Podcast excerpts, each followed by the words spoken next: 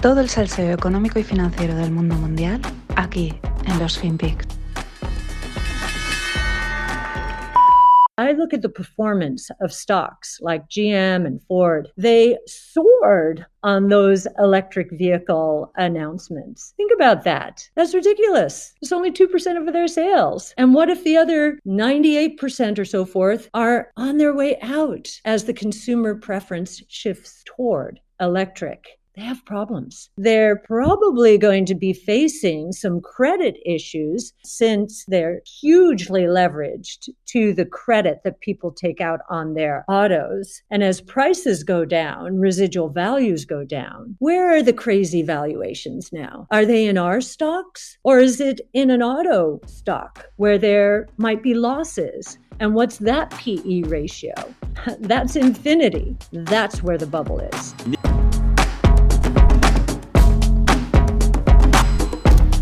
Hola no financieros, vamos a la carga con otra semana. Aquí tenéis a nuestra amiga Crazy Cathy. ¿Os habéis dado cuenta de una similitud con los políticos? Cómo entonan, cómo tiene un mensaje como ¿dónde está esto? Llega a tal sitio, ¿no? Como sois tontos, no lo entendéis, yo os lo explico. Esto lo hacen mucho los políticos cuando pues te la están intentando colar. Y es que eh, la pobre Cathy pues ya no sabe qué decir. Mm, ahora sale diciendo pues que los PIE, los, el ratio de beneficios respecto a la cotización de la empresa, pues que si están disparados, pues indican dónde hay burbuja. There's where the bubble is, ¿no? Eh, ¿Quién te ha escuchado y quién te escucha, amiga Cathy? El tema es que el palo a ARK es tal que, tiene que retorcer el argumento y contradecir su, su, discurso de hace meses. Yo me imagino la situación. Antes, cuando, R, cuando ARK era la estrella, recibía llamadas de Bloomberg, de CNN, etcétera, ¿no? Oye, vente, tal. Y ya, claro, claro, ella estaría encantada, me conecto, charlamos, tal. Soltaba sus cuatro valoraciones, Stonks to the Moon, ¿no? De, todo, buah, buah, buah. Y nada, seguir captando dinero. Ahora, pues sus fondos llevan un menos 50%. Y pues me imagino que cuando ve la llamadita, traga saliva y piensa, joder, que no me viene bien que me llaméis, que no quiero ir a la tele. El, juego financiero entre manos fuertes, eh, pues es el que sale, por ejemplo, en la serie Billions, en, así conceptualmente, ¿no? Que es un juego de suma cero, yo voy contra ti, yo te quito el dinero, etcétera. Pero el juego entre las manos fuertes, los gestores de fondos, etcétera, y los inversores, ya sean tengan más dinero o sean pequeños, pues es un juego de ventas. Se trata de vender, es decir, captas capital y así cobras comisiones. Si encima tu fondo da rentabilidad, mejor. Si además da más rentabilidad que el resto, pues más mejor todavía. Es así porque la gente hablará de ti, te menciona en la prensa, saldrás en los rankings, el dinero entra a puertas y en el caso concreto de los ETFs, que es lo que lleva Cathy, pues es un juego de comisiones bajas y volúmenes altos. Así que hay que captar pasta. Claro, Cathy ha dominado muy bien este juego en los últimos años, las cosas como son, ha sido una ventas de 10, al estilo Jordan Belfort. La tía salía, decía lo que la gente quería oír, eh, se ha metido también en el sector Ponzi en el momento adecuado y a esto le ha añadido una buena narrativa, que sí, innovation, growth, future, technology y todo esto. Y claro, le ha ido muy bien hasta ahora. He dicho el sector Ponzi porque igual que Cupi, que es un gestor, Harry Cooperstein o Henry Cooperstein, bautizó a Cathy como Crazy Cathy y lo clavó perfectamente, pues ha bautizado al sector tecnológico como el sector Ponzi por las locas valoraciones que tiene. Entonces, ¿qué sucede? Pues que con todo lo que subió RK y ahora toda la caída que lleva, tiene el mismo rendimiento que el Nasdaq. Es decir, si hubieses invertido en el Nasdaq, ahora mismo tendrías la misma rentabilidad que habiendo invertido en RK. Y aquí, pues claro, le pasan dos cosas a Cathy. Una, claro, no sabe por dónde salir. Se le acaban las narrativas de venta de sus fondos. Porque es que el mercado, el mercado siempre te pone en tu sitio. Da igual. O sea, esto, los believers y tal, no. El mercado coge y te pone en tu sitio. Y más de una vez te acaba poniendo contra la pared o te acerca ahí al umbral del, del, del este para saltar, ¿no? Que no me sale el nombre. Del arrecife no es la palabra, pero del, bueno, del cliff que me sale en inglés, perdón. Y claro, a ver casi ahora cómo vendes tu apuesta tecnológica y disruptiva para diferenciarte. Esto es, que la gente meta dinero en ARK y no en el indexado del Nasdaq. Cuando estás al mismo nivel de rendimiento y con mayor volatilidad y comisiones. Pues es que para irte a RK y conseguir lo mismo con más volatilidad y pagando más, pues me voy al Nasdaq. Este es el primer problema que tiene. Eh, segundo, casi tiene que desdecirse sin que lo parezca.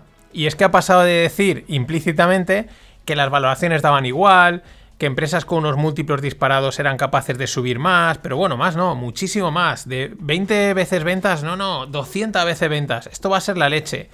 Decir eso, ahora te sale decir que la valoración es importante, que un, que un P disparado es una burbuja. Claro, lo dice ahora que la burbuja de sus empresas se ha pinchado, en parte, y por lo tanto son otras las malas, son otras las que están en la burbuja. No, no, si de tonta Cathy no tiene un pelo. Crazy, Smart Cathy. Y de burbujas de automoción tenemos los datos, que ya decía, ¿eh? el coche es tal. Antes de la pandemia, el sector del coche, en su totalidad, tenía una valoración de casi un trillón. Ahora, la valoración son 3 trillones. Y hay que incluir que estamos con pandemia y con todos los daños colaterales de por medio, los problemas de la cadena de suministro, que si no hay chips, que si la economía se mueve pero no, etc.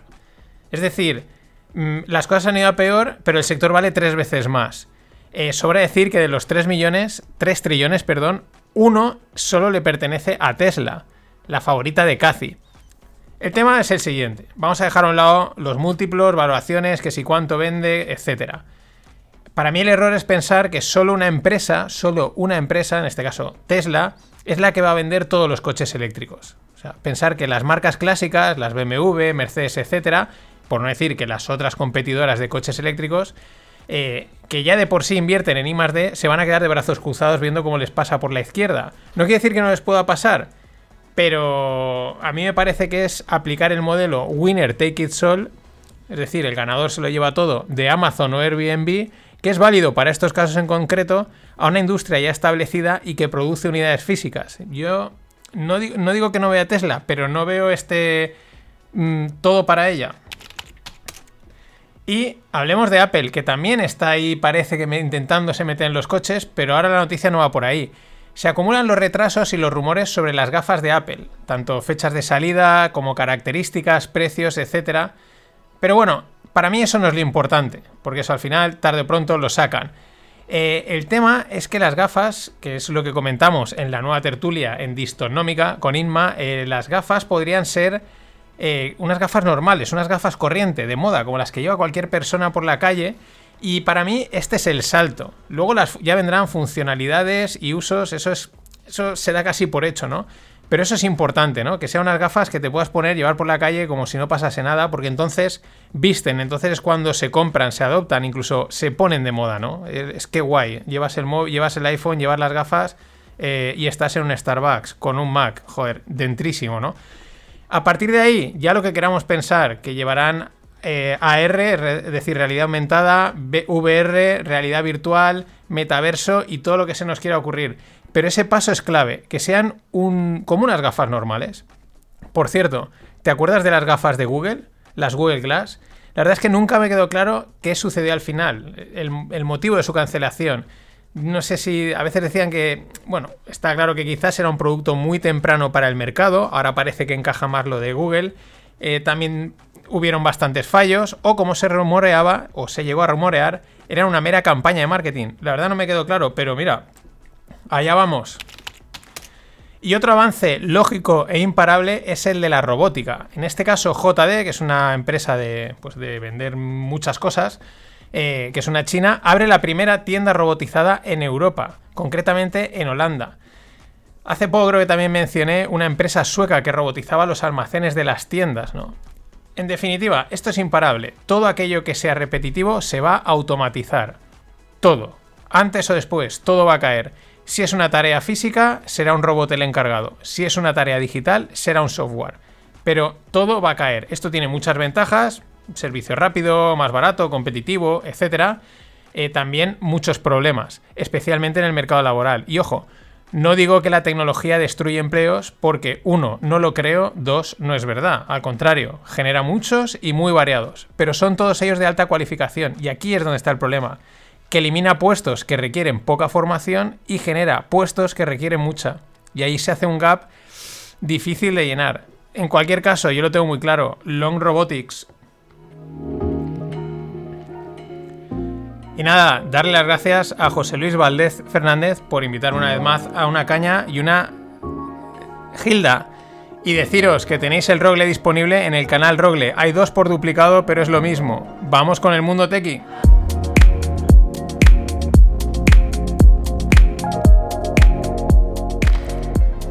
Y en el mundo tequi, mm, una noticia que me ha sorprendido en un primer momento. MyInvestor, sí, sí, el neobanco, fintech, como le quieras decir, de que se ha puesto, lo han hecho muy bien, recibe 20 millones en una ronda de financiación. Sorpresa es porque no me lo esperaba, esto no, no tiene nada, simplemente es que no, la introducía en, en, que estaba en el, digamos, rollo startup, ¿no? Eh, claro, asumes que el negocio les funciona, porque así es, y no caes en que, como es el caso, quieren crecer más rápido. Eh, es la razón de captar inversión externa en este tipo de proyectos. O sea, te va bien, podrías ir creciendo a tu ritmo, pero dices, oye, si me metes gasolina, pues voy más rápido, siempre que luego la sepas gestionar bien. De hecho, en ese tipo de casos es cuando es casi óptimo, ¿no? Porque te, les permiten crecer mucho, ¿no? Estos 20 millones se suman a otros 20 millones que consiguieron en 2019. La verdad es que el grupo de inversores que tiene detrás desde el inicio es fuerte porque está el Corte Inglés Seguros, AXA y Bank, entre otros inversores privados. Para poner en las cifras, eh, el último año han cuadruplicado la cifra de inversiones o el saldo de inversiones que tienen, ¿no?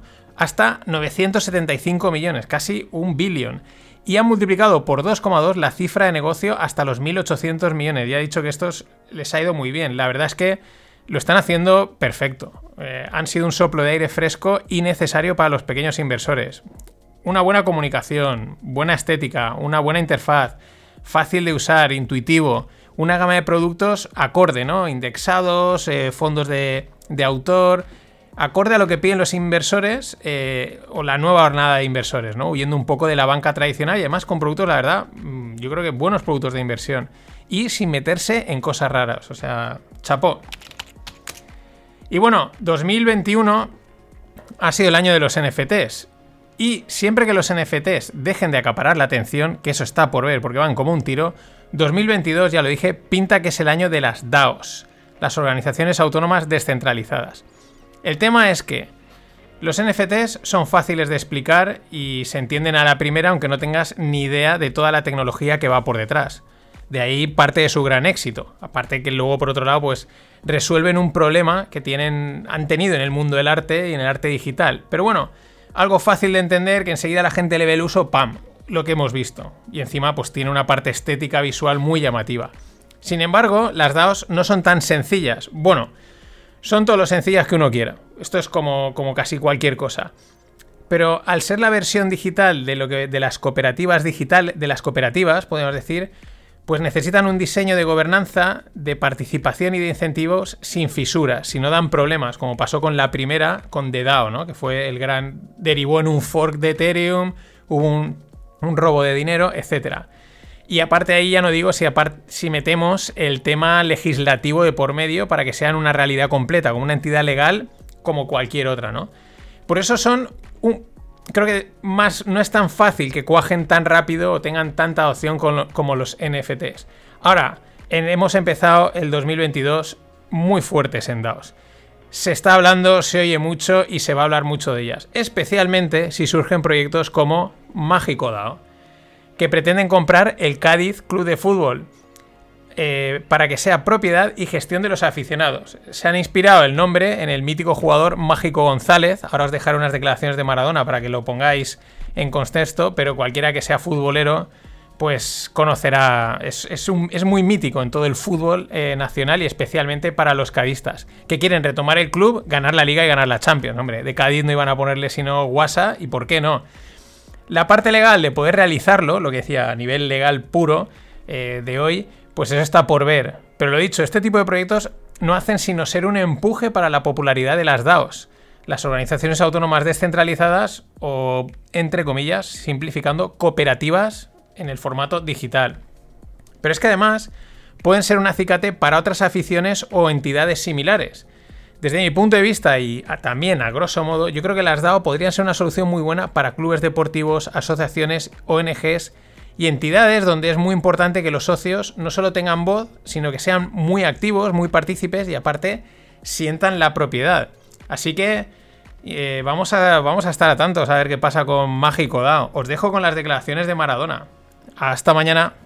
Me parece fantástico. Yo, yo, yo le cuento hazañas prácticamente de, de Mágico, porque la verdad que mm, tuve la suerte de jugar con él con Argentino Junior, con el Barcelona, y después de ver los enganches que les pegaba a los, a los españoles, era único, porque si uno quería imitar al Mágico González no podía.